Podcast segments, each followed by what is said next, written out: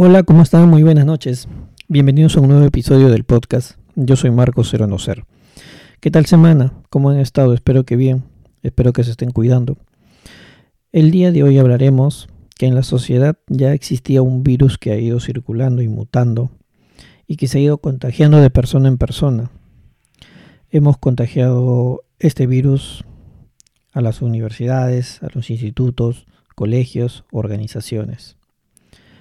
Este virus se ha propagado tan rápido que lleva de nombre justamente el virus de la rapidez. Nos han dicho que lo lento es un sinónimo de lo negativo, de la torpeza, de la ineficiencia.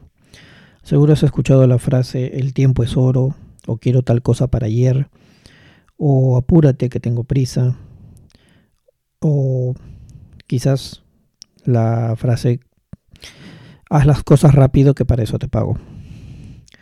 Nos hemos olvidado de vivir y de disfrutar de las cosas. Lo bueno y lo exclusivo merece ser degustado con calma. Y una de las cosas más olvidadas es el emocionante viaje por los sentidos.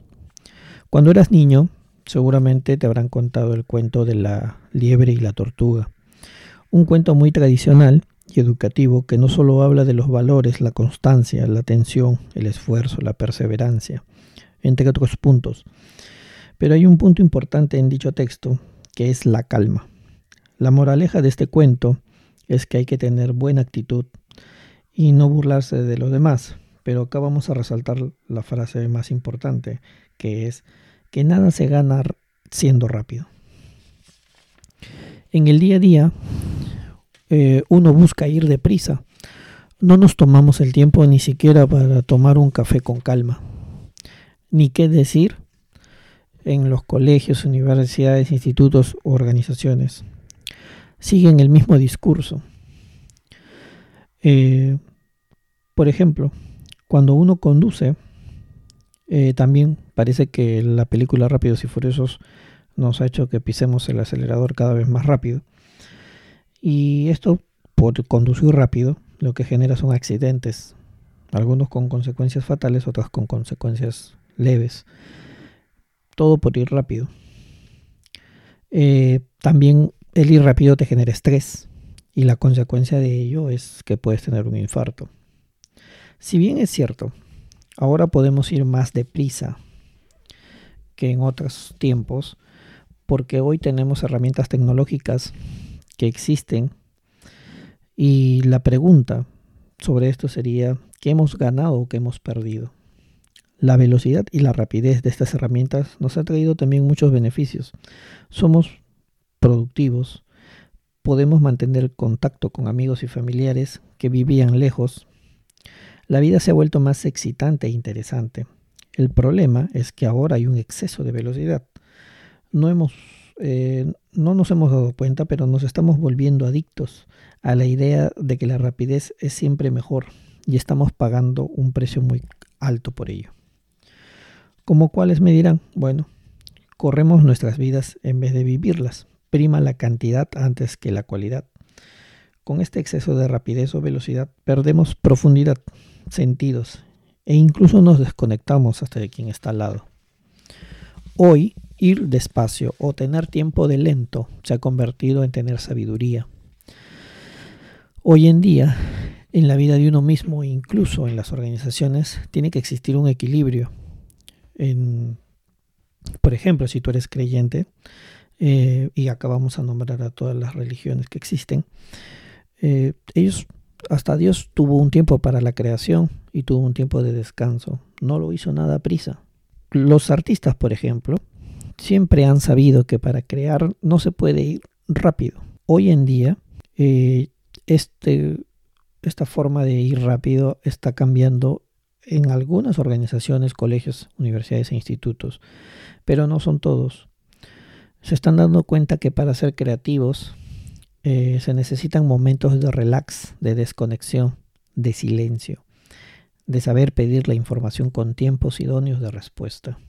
¿Cuáles son los principales síntomas del virus de la rapidez? Bueno, uno de los síntomas del virus de la rapidez es que uno se vuelve obsesionado con los objetivos y los resultados. Así como uno de los síntomas del coronavirus es la pérdida del sentido, El virus de la rapidez te hace perder gran cantidad de sentidos. El virus de la rapidez nos hace perder el placer de la anticipación, la emoción de la espera. Hay que recordar que la anticipación es el ingrediente clave del placer y la rapidez hace perder la intensidad del goce. ¿Qué hace el virus de la rapidez en los niños, por ejemplo? Hemos contagiado de este virus a nuestros hijos.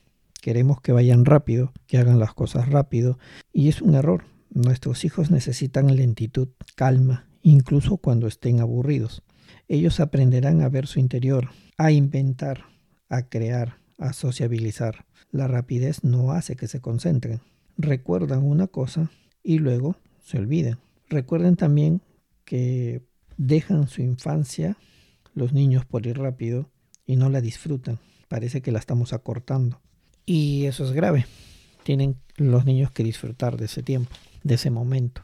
Hoy que el mundo vive una pandemia eh, y nos hace tener a la mayoría de personas refugiados en los hogares, cuidándonos, eh, si bien el coronavirus es un virus muy letal, también es letal el virus de la rapidez, pero el estar ahora en casa nos está haciendo retomar eh, los momentos que quizás hayamos perdido, nos hace estar un poco más en calma.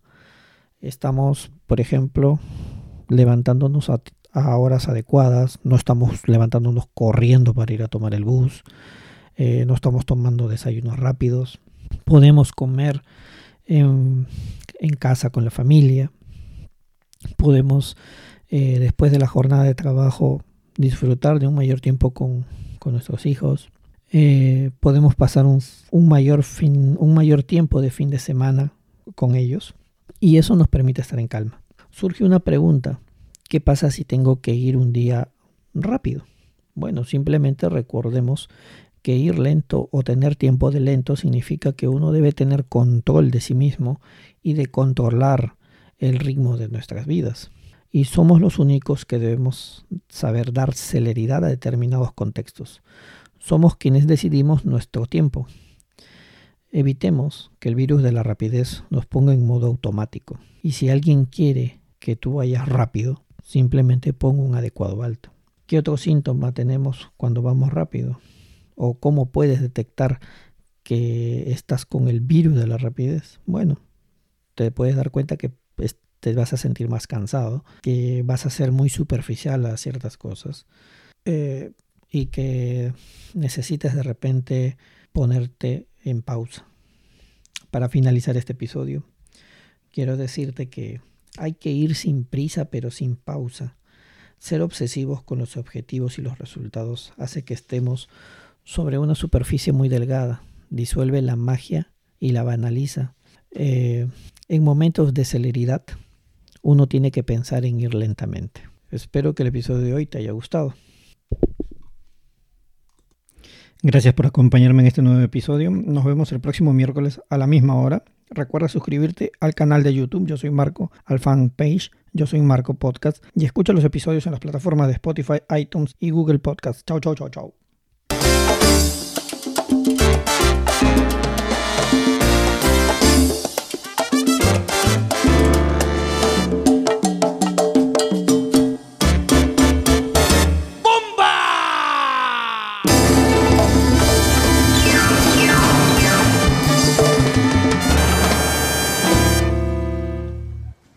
Gracias.